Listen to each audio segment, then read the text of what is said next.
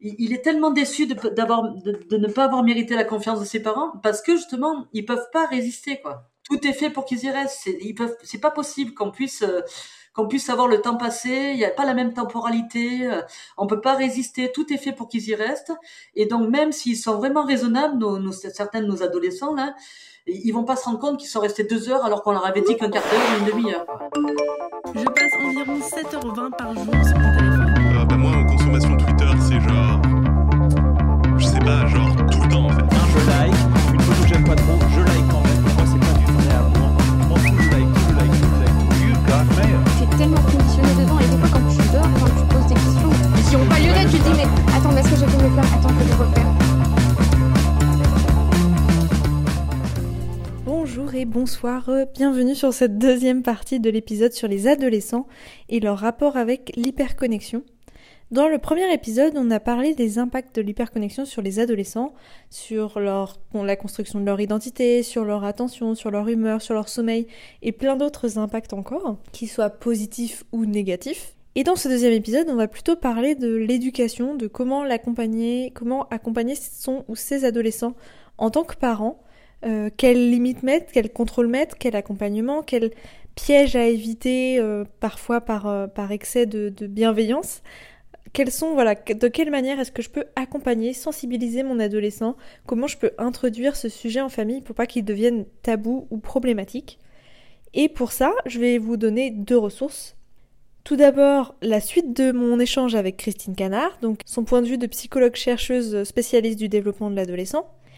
Et dans un deuxième temps, je vais échanger avec Axel Dessin, directrice du pôle éducation au numérique pour l'initiative Internet sans crainte, euh, qui euh, donc fournit des ressources gratuites aux familles, aux écoles, aux éducateurs, à toutes les personnes qui souhaiteraient sensibiliser les adolescents ou même se sensibiliser soi à cette problématique d'hyperconnexion et elle va nous parler donc de, des ressources qui sont proposées et nous donner quelques tips supplémentaires, quelques manières d'aborder cette problématique avec ces adolescents. Et voilà, et donc j'espère que vous sortirez de cet épisode avec plein de clés pour dialoguer et échanger avec vos adolescents, pour euh, créer des événements en famille qui soient positifs, qui soient stimulants, qui soient agréables et éviter de faire de l'hyperconnexion une source de conflit au sein de votre foyer.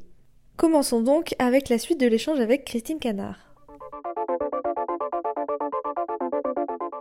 Il y a vraiment des bons usages et des mauvais usages, quoi. Et c'est pas évident, là, dans l'état actuel des choses et dans, dans la liberté laissée à, à l'utilisation de ces outils. Du coup, c'est pas l'autonomie, puisque c'est ce qu'on disait tout à l'heure, c'est pas une vraie autonomie, mais en tout cas, dans, dans le fait qu'il soit euh, seul dans l'utilisation de ces outils, ça laisse la porte d'entrée à beaucoup, des, beaucoup de mauvais usages euh, qui peuvent créer tous ces impacts euh, négatif sur l'adolescent. Donc c'est vrai que sensibiliser et rappeler quels sont les bons côtés et expliquer les mauvais, ça peut être euh, déjà une première piste, effectivement. Oui, ben là, ce que je peux dire à tous les adultes qui vont m'entendre, des parents peut-être, c'est que quand on parle de contrôle, justement, parental, ce qui est très important, le contrôle, alors qu'on a l'impression de parler d'interdit, euh, d'une autorité qui est malveillante, alors que l'autorité a toujours été bienveillante quand elle permet de, de cadrer, de donner des limites, voilà, ou de donner certaines règles qui sont adéquates à l'âge de l'enfant et au développement de l'enfant, quoi, de l'adolescent.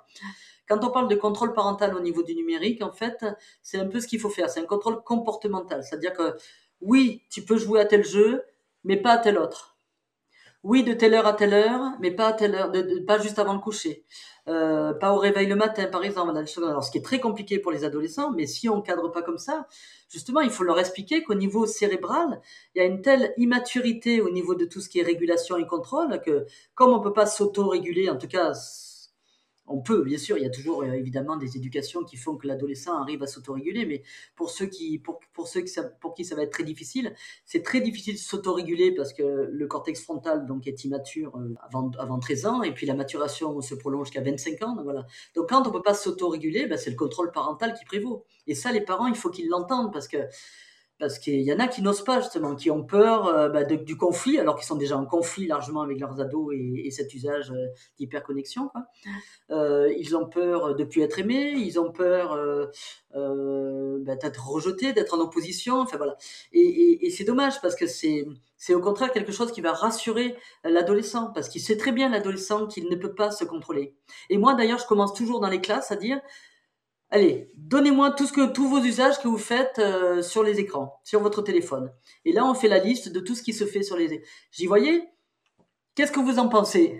Alors ils me disent, ah ben ça veut dire qu'on peut pas s'en passer. Eh ben je dis moi c'est ça qui m'inquiète, c'est que tout est fait pour pas que vous pour pour y rester quoi. Tout est fait pour qu'on ne puisse plus s'en passer. Mais vous, vous avez, vous avez l'impression que c'est hyper important et que c'est vraiment mieux de plus de, de voilà d'avoir ça à portée de main. Mais derrière, c'est des milliards qui se jouent quoi. Si tout est fait pour qu'on y reste, c'est parce qu'il y a de l'argent qui est gagné derrière toutes ces audiences en fait de, téléphone. Donc déjà, il y en a qui l'entendent aussi et puis qui le comprennent dès qu'on dit que tous les grands euh, euh, des GAFAM là euh, mettent pas leurs gamins dans les écoles euh, où il y a des écrans, euh, ne mettent jamais de tablettes dans les mains de leurs tout petits. Et là, ils sont en train de dire ah bah alors mince, alors c'est quand même injuste ça. Ça veut dire qu'il y a des impacts négatifs. c'est vrai que c'est du contrôle parental, c'est hyper important quand même quoi. Bah, c'est une des questions que je m'étais notée justement. Est-ce que justement il faut aller vers du contrôle ou vers plutôt de l'explication? Mais d'après ce que vous dites, c'est complémentaire en fait. En expliquant euh, les tenants et les aboutissants et en contrôlant un petit peu, on trouve un juste milieu quoi. Maintenant je le comprends avec ce que vous venez de dire, mais au début ça me semblait un petit peu euh, peut-être contre-productif dans le sens où il va y avoir peut-être euh, un sentiment de rébellion ou de certains adolescents. C'est vrai aussi. Parce que le contrôle, même s'il est bienveillant de la part de l'adulte et qu'en plus il est très utile et très important, dans cette période de l'adolescence, évidemment que ça peut entraîner euh, une certaine rébellion. Parce que ça va être vécu comme une intrusion et surtout un empêchement à leur autonomie, soi-disant, justement. Voilà, alors qu'il y d'autonomie. Donc, euh, c'est pour ça qu'il faut faire la différence entre le contrôle comportemental qui va permettre d'autoriser des choses et d'en interdire d'autres. Voilà, ça c'est pour la santé. C'est comme, euh, oui, je t'autorise à faire du vélo, mais tu mets le casque. Quoi. Je t'autorise à faire du ski, mais tu mets un casque. Voilà, tu mets, je t'autorise à conduire, mais tu mets la ceinture. Je t'autorise à boire, parce qu'on sait très bien qu'il y en a qui qui pourraient pas s'en empêcher. Mais euh, j'aimerais bien que tu saches combien de verres tu peux boire jusqu'à ne pas perdre le contrôle de toi, par exemple. Voilà. Vous voyez, chaque fois, parce que ce qu'il faut faire entendre aux parents, c'est que l'autorité, justement, c'est la même étymologie qu'autoriser. Donc quand on a cette fameuse autorité, pas une dictature, autocratie, tout ça, l'autorité malveillante qui, fait, peur, quand on a une bonne autorité éducative, hein, voilà, euh, c'est euh, parce que justement on va autoriser certaines choses, donc autorité autorisée, autoriser certaines choses, et si on autorise certaines choses, ça veut dire qu'on en interdit d'autres. Sauf que les adolescents, ils ont toujours l'impression qu'on leur interdit tout et ils en oublient, en ce qu'on autorise. Voilà. Donc ça, c'est pour ça qu'il faudrait de temps en temps expliquer ce qu'on autorise et ce qu'on interdit et pour quelles raisons on, autorise ou on interdit. Par contre, il y a un contrôle qui est vraiment malsain, qui est pas bien, mais qui est complètement humain. Par contre, hein, quand on éduque, c'est pas facile d'éduquer. Euh, c'est ce qu'on appelle en psychologie le contrôle psychologique justement. Ça va être celui qui est autour de bon, tu me fais plaisir, hein. Tu vas pas sur tes écrans quand tu rentres du boulot, de l'école où euh, on est bien d'accord, hein, je te fais confiance. Alors je te fais confiance, on a tendance à le dire en pensant que ça peut rendre responsable euh, les adolescents. Mais moi, je mets toujours en garde les parents parce que on peut pas faire confiance. Il, est tellement déçu de, d'avoir, de, ne pas avoir mérité la confiance de ses parents parce que justement, ils peuvent pas résister quoi. Tout est fait pour qu'ils y restent. C'est, ils peuvent, c'est pas possible qu'on puisse euh, qu'on puisse savoir le temps passé, il n'y a pas la même temporalité, euh, on peut pas résister, tout est fait pour qu'ils y restent. Et donc même s'ils sont vraiment raisonnables, nos, certains de nos adolescents là, ils vont pas se rendre compte qu'ils sont restés deux heures alors qu'on leur avait dit qu'un quart d'heure ou une demi-heure. Donc c'est dangereux de perdre la confiance du coup de son enfant ou de nous-mêmes en ayant ces discours-là, quoi, voilà. Et puis, ce, oui, fais-moi plaisir, ou voilà, je te, ou bah, plus que les chantages affectifs qu'on peut avoir aussi, voilà, des choses qu'on peut avoir sans arrêt, on se rend pas compte, ça, c'est du contrôle psychologique et c'est pas bon pour la responsabilisation justement de, de l'adolescent. Ah, d'accord, c'est super, euh, super important, je trouve, de, de savoir ça effectivement, parce que c'est, on pourrait croire que c'est une manière bienveillante d'amener la chose, mais du coup, c'est contre-productif. Donc, euh, super important de, le rappeler, super. Bah, c'est surtout euh, contre-productif parce que ça va, ça va créer un, mal-être vraiment chez l'adolescent qui va se rendre compte qu'il n'a pas, ah mince, voilà, je voulais, et oui, effectivement, il m'avait fait confiance et j'ai pas réussi, quoi. Et ça, c'est, douloureux pour, pour, pour, celui qui voudrait vraiment garder, garder confiance euh, voilà, en ses parents et puis que les parents gardent confiance en lui, quoi. Euh, les adolescents, donc c'est la période de développement pour faire des adultes de demain c'est quoi le risque si on, on, laisse nos adolescents comme ça euh, en libre euh, utilisation d'avoir des adultes euh, qui vont être manqués d'empathie, de, contact social humain face à face, qui vont être déprimés? C'est quoi les risques pour les adultes de demain? On peut pas trop le savoir. moi, j'ai l'impression que dans beaucoup de choses, en fait, quand on touche le fond, on pousse du pied et on remonte. Donc il y a beaucoup, il y a beaucoup de jeunes adultes qui ont réalisé ça quand même parce que les conséquences en fait euh, euh, de cette hyperconnexion, ça va être justement tout à coup bah, d'être de préférer vivre par procuration derrière cet écran plutôt que d'aller dans les interactions sociales. Donc euh, un des critères, un des indices quand même de vraiment forte addiction, ça va être ça quand même, c'est c'est la chute, la chute des notes scolaires, l'absentéisme même aussi, parce que je préfère être sur mon téléphone à la maison plutôt qu'à l'école où on m'interdit le téléphone. Euh, les troubles anxieux-dépressifs, ça c'est sûr aussi, hein, parce que tout ce qui est de l'ordre de la comparaison sociale dont je parlais tout à l'heure, ça crée vraiment des troubles anxieux-dépressifs. Le manque sommeil et le décalage de phase, si on va plus à l'école le matin, eh ben, du coup on est en train d'inverser son horloge biologique interne et donc, on se désynchronise totalement. Et là, ça crée des problèmes de santé, des problèmes d'humeur, tout ce qu'on veut. Là, là, je dramatise pas parce que c'est vrai, quoi, mais c'est vraiment sur ceux qui sont vraiment accros et addicts, quoi. Et, euh, et donc, soit on est, on est optimiste et on se dit, bon, allez, j'ai touché le fond et hop, je remonte à la surface et je, et je vis différemment. Mais je suis pas sûr que ça puisse se faire quand même tout seul. Il faut vraiment, c'est l'affaire de tous, quoi il faut vraiment que ce soit tous les adultes, éducateurs autour, famille, enseignants, en fait, tout le monde. Et même la société, parce que quand je vois les, parfois quand on me parle de ce qui se passe sur les séries ou les, les émissions là de, de, télé où c'est toujours euh, je sais pas moi de l'humour euh, qui pour moi n'est pas de l'humour enfin qui est toujours en train de critiquer tout ça. Donc ça fait pas une génération d'adultes qu'on a envie d'avoir quand même quoi citoyen au sens justement esprit critique et tout ça. Mais heureusement qu'il y a beaucoup d'associations qui travaillent dans ce sens-là. Heureusement qu'il y a des adolescents qui, s'en rendent compte aussi. Mais euh, moi, c'est vrai, comme je suis psychologue clinicienne, c'est comme tout ce qu'on entend autour des psychiatres. On ne voit que des gamins qui vont pas bien quand même. Donc, on peut pas dire que c'est la génération du futur. Mais ça m'inquiète quand même. Enfin, je veux dire, dans la mesure où on voit bien autour de nous les adultes, même hein, au départ, moi, moi j'ai 60 ans, je veux dire, les, mes collègues, mes amis et tout ça, euh, au départ, euh, ne vivaient pas, c'était pas la digital native, hein, mais on voit bien que c'est la facilité. Hein. Dès qu'on est à un repas, on est pas, ah, bah, tu sais pas, on sait pas ce que ça veut dire, paf, on écrit là, ah, on sait pas les résultats de la primaire euh, citoyenne, bah, on écrit là, on, tape, on clique sur un, en un clic, on peut tout avoir. Donc, c'est devenu aussi, un objet incontournable pour de nombreux adultes aussi. Alors, ce qu'il faut regarder pour rassurer les parents, ce qu'il faut regarder, c'est si c'est une activité parmi tant d'autres, aucun problème si on continue justement à aller euh, faire du sport, de la musique, de l'interaction sociale, euh, ben, en cours bien sûr et tout ça, enfin, apprendre autrement que par euh, son téléphone, ben, dans ces cas-là, c'est bon, c'est un support parmi tant d'autres. Comme a été la télé quand la, télé est arrivée dans les générations précédentes. Quoi. oui, c'est ça, c'est comme on disait, c'est les extrêmes, c'est si on va passer tout le temps sur Fortnite, tout le temps sur les réseaux sociaux, c'est là que ça devient problématique. Si on se diversifie, on revient à ce que vous disiez au début, on peut avoir un esprit critique, avoir plusieurs choses dedans et puis se construire en fonction de toutes ces choses. Donc effectivement, c'est un, bon résumé. Est-ce qu'il y a des choses comme ça aussi, hein, qu'en tant que parent, il faut surveiller des, comportements qui pourraient changer de nos adolescents, euh, qui, peuvent être vraiment alarmants pour le coup, à l'inverse? Alors, euh, justement, l'humeur, enfin, l'agressivité, euh, la violence, ça aussi, c'est sûr. Alors, ce qui est dommage, c'est que c'est aussi des comportements normaux de l'adolescent qui, qui veut montrer qu'ils veut montrer qu'ils ne sont plus des enfants. Voilà, donc c'est vrai qu'ils vont, ils vont vouloir s'affirmer. Donc du coup, bah, s'opposer à un parent qui nous interdit euh, le téléphone, euh, c'est aussi un comportement d'ado comme on leur interdirait de sortir à l'époque, euh, voilà, même même s'il n'y avait pas d'écran, quoi. Donc c'est ce qui est compliqué. Mais moi, comme je dis toujours, je fais assez confiance quand même aux familles et aux parents de voir qu'il y a quand même il y a quelque chose, il y a vraiment quelque chose qui a changé dans le comportement de son ado, quoi. Ouais. c'est vrai que c'est vrai qu'on peut le sentir, on peut en parler, et si on n'a pas envie d'en parler avec l'ado parce qu'il n'y a pas de communication avec l'ado, ben, il faut en parler quand même avec d'autres, il faut chercher des médiateurs, il faut aller en consultation avec des psychologues justement pour adolescents à la limite. Mmh.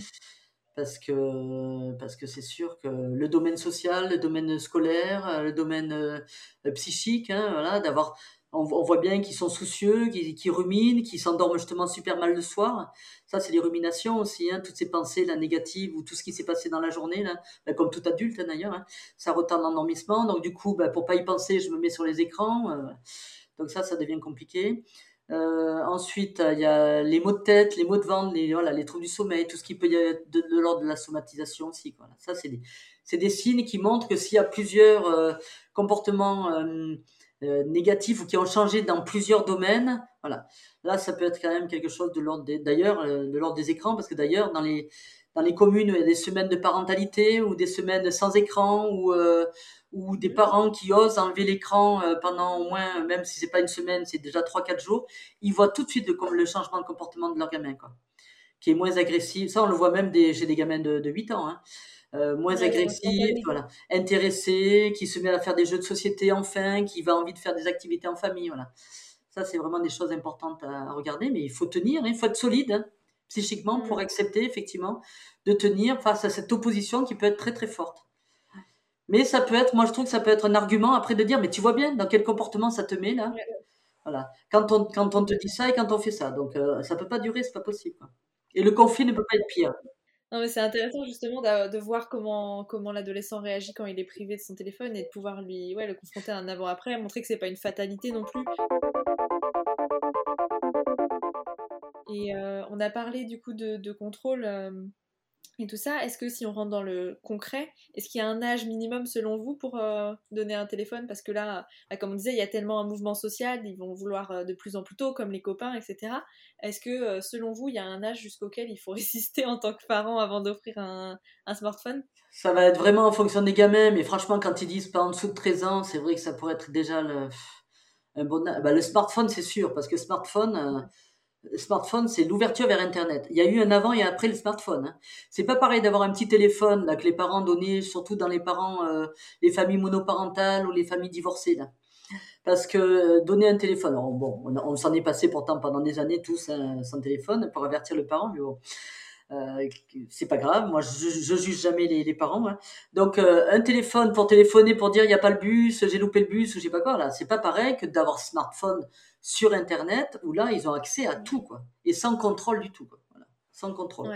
Et ça c'est ça il vaudrait mieux attendre ou en tout cas euh, voir si notre enfant est, est raisonnable, euh, a cet esprit critique, sachant que c'est très difficile parce que c'est même carrément euh, cortical, quoi. Hein. c'est vraiment quelque chose de, de l'ordre du cerveau, cette euh, immaturité d'autorégulation, là, quand même. Ouais.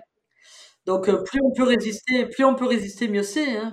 C'est de toute façon, sans être dans les téléphones, mais c'est à cause des téléphones aujourd'hui aussi que c'est empiré pour certaines adolescentes, là.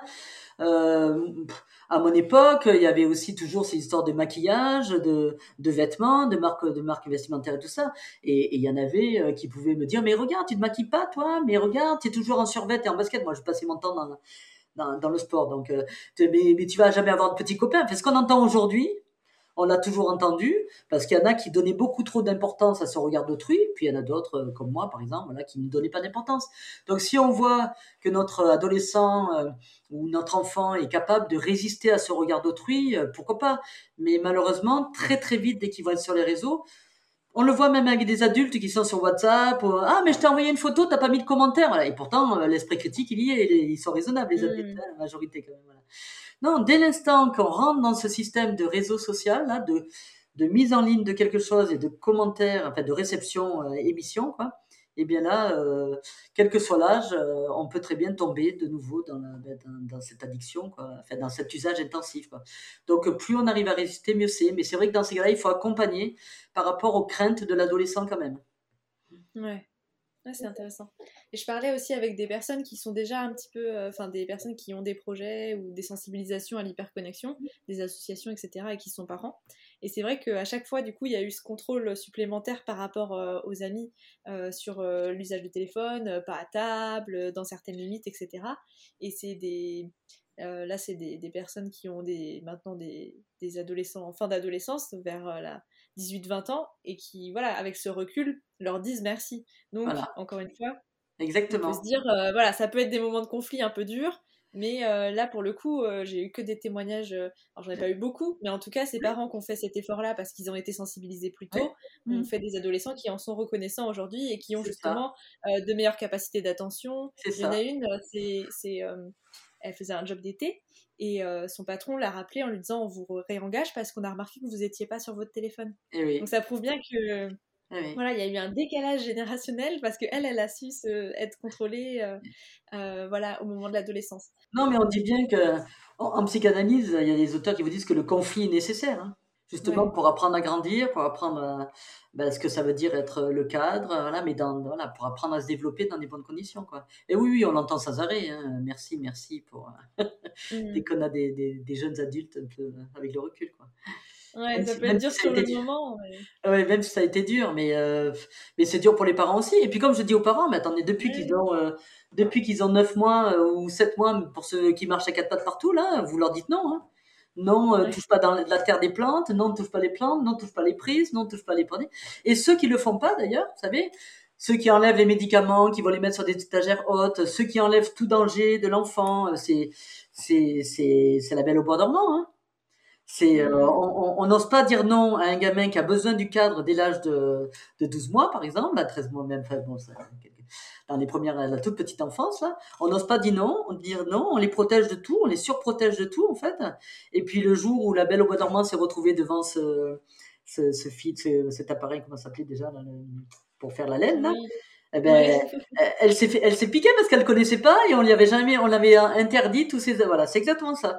Donc plus on interdit ou en cachant les choses et en évitant le conflit, en évitant les contraintes, ou en étant tout permissif, au contraire, plutôt que de tout, interdire, en étant tout permissif parce qu'on a enlevé toutes les contraintes, ben, l'adolescent ou l'enfant, en tout cas en grandissant, il ne sait pas. Euh, il ne va pas euh, s'adapter, s'accommoder du danger ou comprendre effectivement à quoi servent euh, certains interdits du coup qui sont là pour sa sécurité. Quoi. Mm. Super. Donc du coup, on a vu voilà en piste d'amélioration, euh, ça va être du coup l'accompagnement, le contrôle parental et l'explication aussi de, des phénomènes d'hyperconnexion pour l'adolescent. Euh, est-ce qu'il y a d'autres pistes, euh, d'autres solutions pour accompagner son adolescent vers euh, une meilleure gestion ou pour que l'adolescent lui-même prenne de bonnes habitudes? Est-ce que vous avez déjà exploré des pistes? Alors, non, mais en entendant explication, ça me fait penser qu'il faut que je dise un truc parce que j'entends trop des intervenants aussi dire il suffit du dialogue. Dialoguez avec vos ados et vous verrez, c'est faux. Alors, c'est mieux, bien sûr. C'est évidemment mieux si on arrive à dialoguer. Mais moi, je déculpabilise tous les parents qui n'arrivent pas à dialoguer parce que d'abord, il y a des ados qui sont qui font tout pour qu'on puisse pas communiquer quand même. Je veux dire, c'est pas c'est pas si facile que ça de dialoguer. Et même si on dialogue, euh, l'adolescent, en fait, euh, il y, a des domaines pour lesquels les, autres, les pères là, euh, vont être plus importants que la vie du parent. Donc quand on veut un petit copain à tout prix, par exemple, même si on dialogue beaucoup dans sa famille sur toute autre chose, ou même sur la sexualité d'ailleurs, pourquoi pas, si on veut un petit copain à tout prix, on peut se faire avoir sur n'importe quoi sur les réseaux sociaux ça va passer avant, voilà. Donc c'est dialoguer certes, mais c'est aussi euh, voilà être vigilant aussi. Alors il faut pas aller regarder. Il y a des parents qui ont envie d'aller voir tout le contenu de leurs des téléphones. Moi, je dis qu'il faut pas non plus regarder tout le contenu, évidemment, puis sans, sans, en, sans en parler en plus à l'ado. Mais c'est vrai qu'être vigilant sur le contenu, on peut quand même s'autoriser à de temps en temps regarder ce, sur quoi euh, euh, l'adolescent euh, est. Parce que c'est comme quand, avant les téléphones, bah, s'il nous disait, ben là, je sors ce soir, on n'allait pas le laisser partir sans savoir où, ni avec qui, ni quoi que ce soit. C'est ça le contrôle comportemental. Quoi. Donc il ne faut pas s'empêcher euh, de contrôler certaines choses, mais euh, tout en dialoguant. Mais même si le dialogue est difficile, il faut, euh, même si le dialogue est difficile, il faut continuer à parler parce que l'adolescent il entend même si on croit qu'il ne nous entend pas. Et même si le dialogue est facile, il ne faut pas croire qu'il va, qu'il va pas y avoir de problème. Il y a aussi des adolescents, moi, dans les, lycées, là, qui me disent, bon, de toute façon, mes parents, c'est pas grave, ils me laissent faire parce que je suis bonne à l'école. Et là, c'est pas bon non plus de mettre en balance quelque chose de l'ordre de la scolarité qui, bon, tant mieux, voilà. C'est un souci, effectivement, c'est une problématique. Enfin, c'est ce qui est le plus important aux yeux de certains parents, quoi. Mais le mettre à balance avec un problème de santé.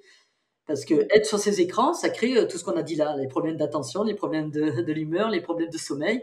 Donc c'est un problème de santé. C'est pas, c'est donc un besoin que de contrôler le téléphone, alors que c'est pas un besoin que de contrôler euh, la réussite euh, et la performance académique. Ça, c'est juste une envie que notre enfant réussisse ou voilà, ne soit pas en train de décrocher ou ait la meilleure belle vie possible ou je sais quoi. Là, c'est pas pareil. Les mmh. besoins, ils sont hyper importants à, à connaître. Quoi.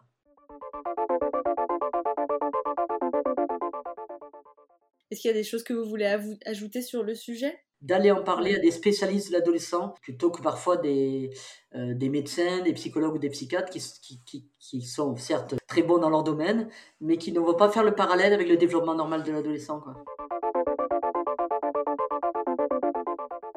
Je remercie Christine Canard pour tous ces beaux échanges, tous ces éclairages sur cette problématique et ses conseils pour les parents.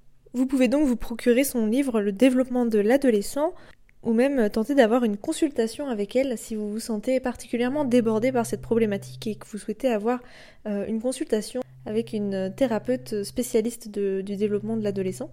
Je mettrai toutes les informations nécessaires en description de l'épisode.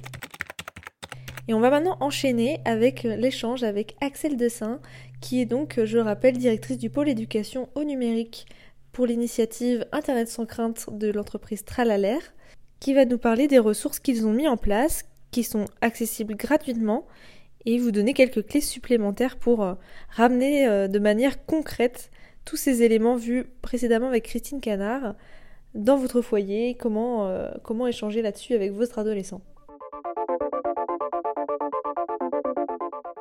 Est-ce que vous pouvez nous expliquer euh, qu'est-ce qu'est Internet sans crainte, à qui ça s'adresse et euh, quels sont les objectifs euh, derrière cette, cette initiative? Alors Internet sans crainte, c'est le programme national de sensibilisation des jeunes au numérique qui fait partie d'un programme plus gros qui s'appelle le Safer Internet, qui est porté par la Commission européenne. Et donc, bah, notre rôle, c'est surtout d'accompagner les jeunes dans leur vie numérique et les adultes qui sont euh, autour des jeunes. Donc l'essentiel de, nos actions, euh, ce sont de proposer justement des outils. On est plutôt dans une approche très concrète pour euh, les éducateurs, enseignants, animateurs qui sont auprès des jeunes pour pouvoir faire de la sensibilisation, mais aussi du côté des parents pour justement les aider à accompagner leurs enfants, à surtout soulever la discussion et pouvoir échanger avec eux sur ces sujets. Complètement. Bah justement, c'est aussi pour ça que je voulais vous parler parce que j'ai l'impression que d'une manière générale, de toute façon, c'est pas un problème qui pourra se régler euh, soit seul dans son coin, soit que les parents. J'ai l'impression que c'est sociétal. Il faudrait un peu que tout le monde s'y mette et euh, et que euh, bah, à la fois on ait des interventions à l'école, qu'on en parle euh, dans le cadre de la famille et que les enfants soient vigilants et informés. Donc euh, je trouve ça intéressant que vous ayez ces multicasquettes. Vous, du coup, vous avez vraiment des ressources adaptées à chaque, enfin plutôt des ressources pour les parents et des ressources pour les établissements ou est-ce que ça se mélange un peu? Alors en fait, on, a des ressources dédiées, mais on est effectivement dans cette démarche de, de coéducation. Comme vous l'évoquiez, le message que des enfants ou des jeunes peuvent entendre euh, à l'école, euh, au collège, au lycée, euh, ou même quand ils sont dans un espace jeunesse de la ville, puisse être le même que celui qu'ils vont ensuite entendre à la maison. Donc on est plutôt dans une logique de proposer des supports pour pouvoir faire des ateliers de sensibilisation en classe hein, ou dans les lieux périscolaires, et ensuite de proposer des outils qui vont être en continuité euh, pour les parents pour euh, poursuivre la discussion, mais on a aussi des outils qui peuvent être pris complètement indépendamment de ce qui a pu être fait euh, en classe pour aider à mettre en place bah, de bonnes pratiques à la maison, par exemple. Ok, ça marche. Et donc récemment, vous avez sorti le programme Bienvenue les sixièmes, c'est ça? Donc tout à fait adapté euh, aux adolescents qui, qui arrivent dans ce monde, euh, dans cette autonomie numérique et qui sont euh, un petit peu délaissés parce qu'on entend plus parler des programmes d'enfants jusqu'à 3 ans, ensuite 9 ans et 12 ans. Mais c'est vrai qu'une fois adolescent, alors qu'il y a encore plein de risques, on n'a pas tant d'initiatives que ça. Du coup, est-ce que vous pouvez nous parler plus de Bienvenue les sixièmes? Alors c'est vrai que euh, on entend beaucoup de la part des parents que quand l'enfant rentre au collège, on a l'impression que c'est presque déjà trop tard, que le, mal est fait, il est équipé, en plus il va être dans une autonomie où on n'a plus de levier, euh, les, les, messages vont pas passer, euh, c'est cloisonné. Alors on voulait dire déjà que que c'est pas vrai, qu'il est jamais trop tard pour, pour accompagner, que cet accompagnement il est nécessaire parce que on veut lutter aussi contre le mythe euh, du digital native, ce qui serait né avec le mode d'emploi intégral de ce qu'on peut faire ou ne pas faire euh, sur, euh, dans le numérique en général et sur les réseaux sociaux en, particulier.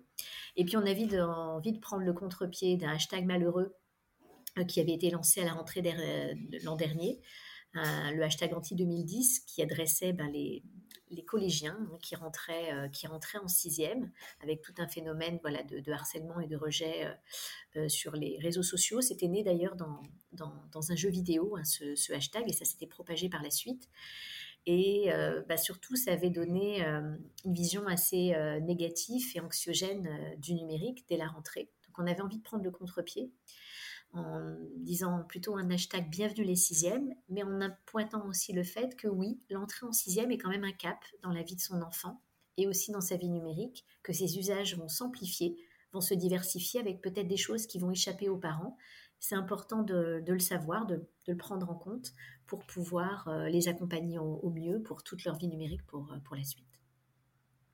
Ouais, super, ok. Et du coup, concrètement, euh, est-ce que, est que vous avez des, des petits exemples de ce qu'on peut retrouver dans ces ressources euh, alors, bah, Bienvenue les sixièmes, c'est d'abord une campagne euh, de sensibilisation, c'est-à-dire vraiment le fait d'attirer l'attention sur ce cap et l'importance de, traiter euh, trois angles assez importants. Le fait que le smartphone va se généraliser, plus en autonomie, et qu'en équipant son enfant d'un smartphone avec Internet, on lui donne accès à tout Internet, et que ça, ça s'accompagne. Qu'en général, la vie sociale va pas mal évoluer sur les réseaux sociaux, et d'être très invité, voire très incité à aller sur des réseaux sociaux alors qu'on n'a pas encore 13 ans, donc l'âge légal pour, euh, pour y être. Et puis aussi, on sait que l'entrée en sixième, ben, on est le, le, petit bleu, le petit bisu, et qu'on peut euh, être victime de petites moqueries. Euh, tant que c'est des taquineries, ça va, mais si on n'est pas vigilant, ça peut se transformer en harcèlement et en cyberharcèlement, et avec des situations ben, plus dramatiques qui s'installent. Donc pour euh, traiter ces sujets-là, on a eu l'idée de deux kits en fait. Un kit euh, collège pour permettre aux enseignants, euh, il y a toute l'équipe éducative qui accompagne les jeunes de faire un atelier de sensibilisation d'une heure. Et le kit famille qui va être le pendant pour la famille pour pouvoir aborder ces sujets à la maison, regarder des vidéos ensemble qui vont permettre d'aborder ces sujets, transmettre les bons conseils, jusqu'à proposer ce qu'on appelle le mémo du collégien connecté, qui est une fiche synthétique qui rappelle cinq conseils clés et aussi les services et numéros à connaître pour la protection de sa vie numérique. Bah franchement, euh, déjà, je trouve que ça donne envie. je pense que pour les parents qui ont écouté peut-être les podcasts précédents euh, avec les impacts et qui se sentaient démunis, ça donne quand même une première porte d'entrée euh, pour pouvoir agir là-dessus et potentiellement aussi transmettre à leur établissement l'initiative s'ils ne sont pas au courant pour, pour que ce soit mis en place. Donc oui, c'est plutôt des vidéos, des, supports en fait pour, euh, pour euh, générer la discussion et en parler ensemble, quoi, pour, pour avoir déjà des exemples des bons usages et des problématiques. Voilà, on sait que les parents n'ont pas forcément et beaucoup de temps et surtout on veut qu'ils se sentent décomplexés par rapport à ce sujet. Parfois ils n'osent pas l'aborder avec leurs enfants parce que ils se sentent pas compétents, leurs réseaux sociaux ils les connaissent pas, ils savent pas trop quoi dire. C'est pour ça que souvent ils réagissent par la mise en place d'un contrôle parental où on va verrouiller ou par des interdits, mais qui vont pas vers l'autonomie euh, de l'enfant. Donc nous on, développe plein de, ressources, on a une centaine d'outils, je l'ai pas précisé, mais tout ce qu'on propose est gratuit. Donc on a imaginé en fait une fiche qui va permettre aux enfants, aux parents et aux enfants de regarder ensemble des contenus, de se questionner. On leur donne des pistes de discussion, on apporte aussi des réponses et des conseils concrets euh, pour pouvoir euh, aborder euh, ces sujets en famille avec plein de pistes qu'ils peuvent ensuite tirer s'ils veulent prolonger leur connaissance et leur information bah, sur la protection des données personnelles, sur la prévention du cyberharcèlement, sur savoir décrypter, repérer des fake news, des sujets de, sensibilisation, il y en a plein, mais ils ont déjà voilà un premier kit où en une heure ou par petites touches, hein, 5 minutes par-ci, 10 minutes par-là, ils ont des outils pour pouvoir euh, accompagner euh, euh, leurs enfants et en devenir d'être adolescents. Génial. Tu as, l'air d'avoir beaucoup de, connaissances sur le sujet. Comment tu as atterri dans ce, sur ce sujet-là de, de, sensibilisation aux écrans, au contenu en ligne et aux réseaux sociaux auprès des jeunes? Bah, écoute, moi, je, c'est vrai que je travaille autour de, l'éducation numérique et de la jeunesse depuis plus, plus de 20 ans. Euh, et puis, à un moment donné, j'avais, voilà, avant que je sois euh, chez Tralalaire pour travailler sur ce programme euh, Internet sans crainte, j'avais travaillé sur une offre d'ateliers et de formation à destination des professionnels de la jeunesse pour justement plutôt d'ailleurs communiquer une approche positive du numérique, tout ce qu'on pouvait faire autour de, de, créatif. C'est beaucoup pour accompagner les médiathèques, enfin j'ai envie de dire les bibliothèques qui devenaient des médiathèques, qui se retrouvaient à avoir des ordinateurs dans un espace de livres avec des professionnels qui, comme on le rencontre parfois avec des enseignants, ou des parents ne sont pas forcément à l'aise avec le numérique et se retrouvent dans une posture de devoir faire de la médiation avec le numérique. Donc j'avais développé toute une offre de formation et d'accompagnement sur ces sujets-là.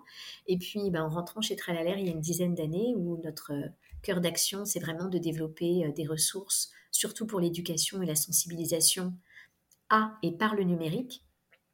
Euh, j'étais amenée à creuser ces thématiques et puis on anime maintenant depuis 14 ben, ans euh, ce programme Internet sans crainte pour la Commission européenne et j'ai repris sa direction avec grand plaisir il y a, deux ans pour continuer à développer euh, cette expertise et le développement d'outils pour aider, voilà, pour aider les jeunes, les parents, leurs enseignants à aborder ce sujet sous un angle moins, moins anxiogène moins crispé comme on peut le voir parfois euh, dans certains médias, alors que quand même le numérique, c'est aussi beaucoup d'opportunités, mais c'est pas une zone de non-droit. Donc on a besoin de, d'avoir des connaissances pour l'utiliser de manière éclairée et responsable. Ouais, complètement. Et depuis 14 ans, euh, c'est Tralalaire ou Internet sans crainte?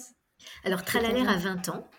On est une vieille, une vieille petite start-up. Alors on est une entreprise de l'économie sociale et solidaire. On est une ESS. Et euh, depuis, oui, ça fait depuis 2008 que l'on opère pour la Commission européenne et le CFR Internet France, c'est-à-dire qu'on est aussi les organisateurs en France du CFR Internet Day et en février euh, la journée mondiale pour un Internet plus sûr, et on opère ce programme euh, dans lequel on, produit surtout, puisque c'est notre savoir-faire initial de faire des ressources numériques. Donc on s'appuie sur notre expertise en ingénierie pédagogique pour euh, la mettre euh, au service de cette mission de service public, pour faire de la sensibilisation des jeunes. Ah, génial. Et donc ça veut dire que dès 2008, vous aviez vu qu'il y avait déjà des, des comportements ou des problématiques qui pourraient émerger, qui sont amplifiées aujourd'hui, mais qui, étaient déjà un peu là. Quoi. Oui, on parlait déjà, euh, ben, Internet, euh, déjà bien démocratisé, avait déjà plus d'une dizaine d'années. 2007, euh, le premier smartphone.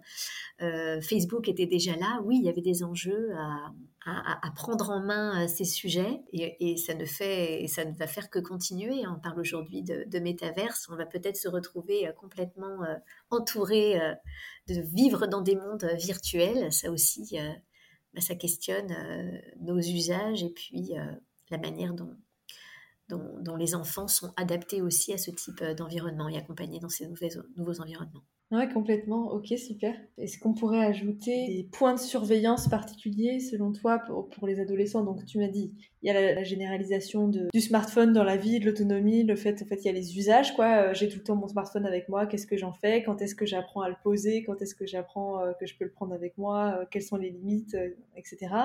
Il y a tout ce qui va se passer sur la vie sociale, comme tu disais, les réseaux sociaux, le fait que c'est un moment où, bah, ça on voyait aussi avec euh, Christine Canard, mais euh, où l'adolescent va avoir un grand besoin d'appartenance sociale et donc forcément avec les réseaux ça va être important. Il y a le harcèlement. En fait, il y a tellement, tellement de sujets. Il y a beaucoup de sujets, mais c'est vrai qu'il y a un sujet clé qui est aussi permet de, de mieux comprendre tout le reste. C'est-à-dire que nous, hein, on dit les jeunes, mais nous aussi, on est quand même très utilisateurs euh, de réseaux sociaux, en tout cas d'espaces, d'espaces sociaux euh, que l'on utilise de manière gratuite sans forcément se questionner sur euh, ce qui est, ce que l'on donne en retour.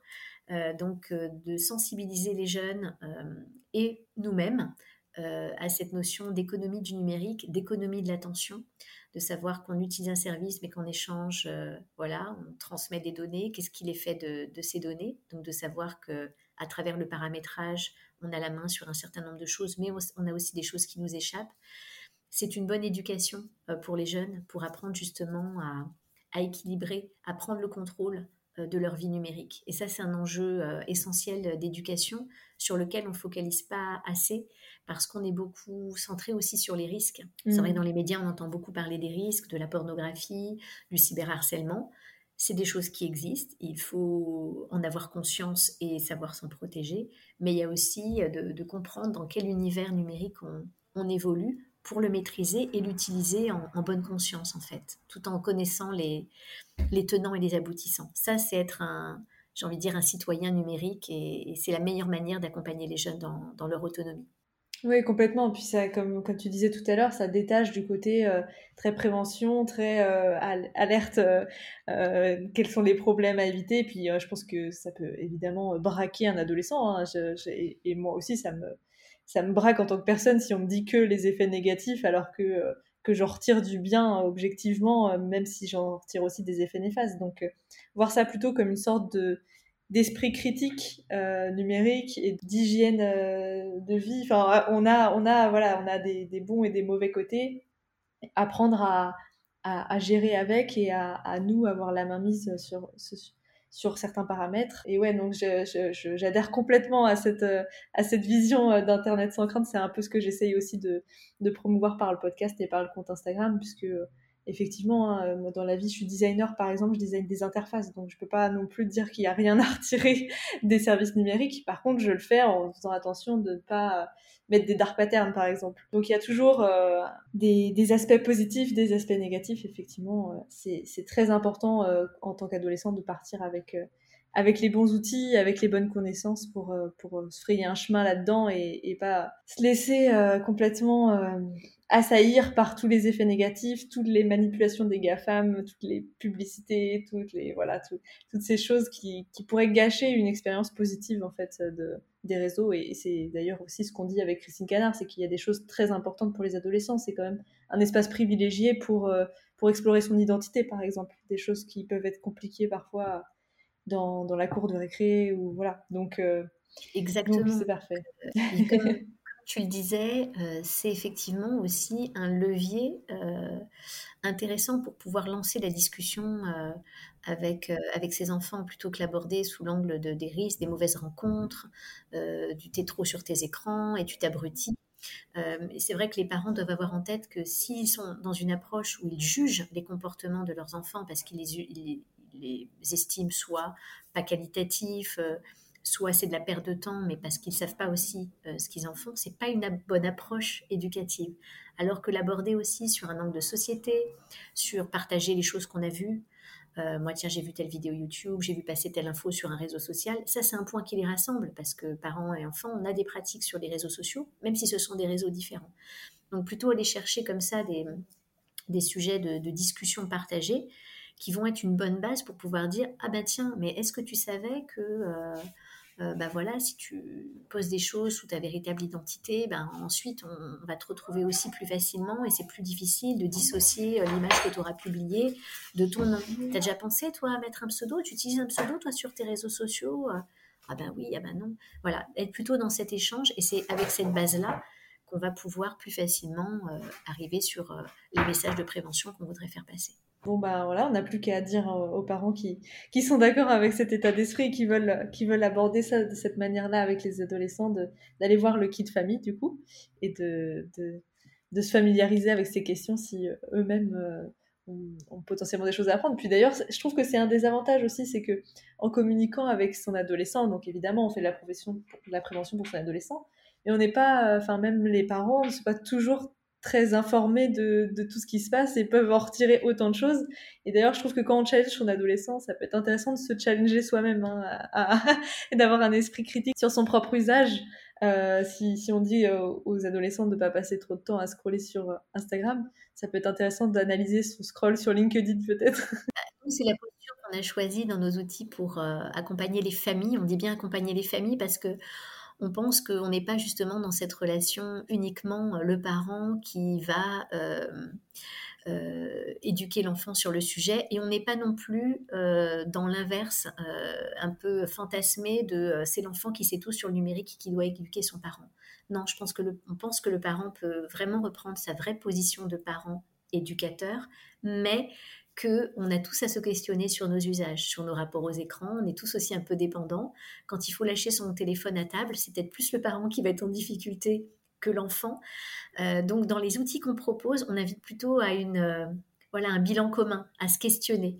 Et on a notamment développé un outil qui s'appelle faminum.com, qui est une plateforme en ligne pour aider justement euh, les familles à mettre en place leurs bonnes pratiques numériques à la maison. Et on a pu faire des expérimentations euh, auprès d'une centaine de familles avant de... Parce qu'on construit les outils comme ça, on fait beaucoup d'itérations pour s'assurer qu'on a des outils qui correspondent aux besoins.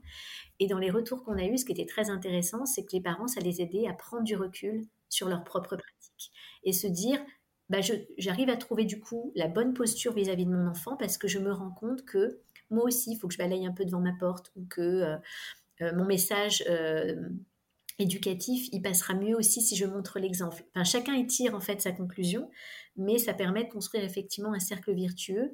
Et je pense que les parents peuvent avoir là une approche assez intéressante euh, éducative, une posture un peu nouvelle éducative avec leurs enfants autour du numérique, où en fait on, se coéduque, on se re-questionne ensemble et euh, tout en gardant effectivement sa posture de parent, où parfois on peut euh, décider de fixer un interdit ou de fixer une règle qui est différente parce qu'on est parent. Bah oui, peut-être que les enfants n'ont pas le droit de prendre leur téléphone dans leur chambre, mais les parents oui, oui, mais ils sont parents et euh, voilà, ils sont en mesure de, de pouvoir prendre des décisions euh, euh, les règles ne sont pas les mêmes pour, pour tout le monde. même un adolescent qui écouterait ce podcast pourrait avoir envie de challenger toute sa famille du coup et de le faire, d'en faire un événement familial avec un compte rendu parce que je pense que c'est aussi plus évident pour un adolescent de d'en faire un, un, événement ou quelque chose de collectif que de, d'essayer tout seul dans son coin de, de gérer son rapport aux écrans. Donc oui, et puis il y a plein d'activités numérique sympa à partager euh, en famille. On peut se faire une petite séance de photos avec des filtres rigolos. On peut euh, se jouer aux jeux vidéo ensemble aussi. C'est quand même pas mal pour se rassembler, euh, pour se rassembler par enfant.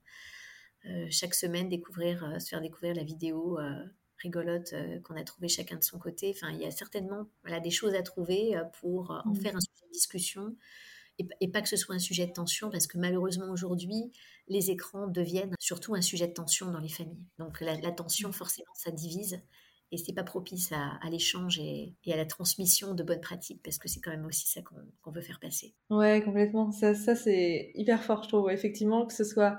Enfin, c'est assez flagrant ouais, que c'est un sujet de tension alors que je trouve ça hyper positif la manière dont tu ramènes ça comme quelque chose qui se partage, comme. Euh, comme un moment où on peut euh, échanger, apprendre les uns sur les autres et euh, co-construire des choses. Bah, l'utilité d'avoir un kit famille pour moi toute seule, mais j'ai presque envie de le faire quand même, quoi. non, non, c'est très bien. Des choses et des conseils que tu... Ah oui, non, mais voilà, je, pense que je vais aller l'explorer quand même, c'est clair. C'est clair, c'est clair, mais... explique un peu le dessous des réseaux sociaux euh, de manière ludique qui peuvent vraiment plaire à, à, tout le monde et pas, pas qu'aux enfants et qui amène à se questionner chacun sur des, bah, usages qu'on a tous les jours, mais on ne s'intéresse pas forcément euh, à l'envers du décor. Des fois, prendre juste un petit peu de recul et se dire Ah oui, ah oui. J'aime bien finir justement par un challenge concret, en général en rapport avec, euh, avec mes épisodes. Et euh, est-ce que tu aurais comme ça un challenge à proposer qui pourrait être fait à la sortie de l'épisode de ce podcast? Ben, ce qui peut être sympa, c'est qui peut être un, truc un peu amusant en famille qu'on propose souvent, c'est pouvoir justement se lancer euh, des petits défis entre euh, parents et enfants, euh, et, puis de voir à la fin de la semaine qui, qui a réussi en fait à, à relever les défis. Donc voilà. pas de portable à table, par exemple, pas d'écran, oui, ou pas d'écran pendant, pendant les repas, où j'arrive à, passer deux heures d'affilée sans regarder euh, mon écran, ou se même se, se lancer le défi de qui c'est qui va passer le moins de temps devant les écrans cette semaine, et puis à la fin de la semaine, on regarde sur, euh, bah, sur son smartphone, par exemple, son temps d'écran, et peut-être qu'on va être surpris que c'est pas celui euh, que l'on pensait qui va avoir passé le plus, mais d'en faire en fait un sujet, voilà, de, de défis amusants qui vont un peu dédramatiser le sujet, et ça peut être une bonne manière de d'en faire un, sujet de, discussion en fait. Bon bah super. Le challenge c'est de se challenger en famille alors. Bah, merci beaucoup Axel. Merci à toi Lorraine.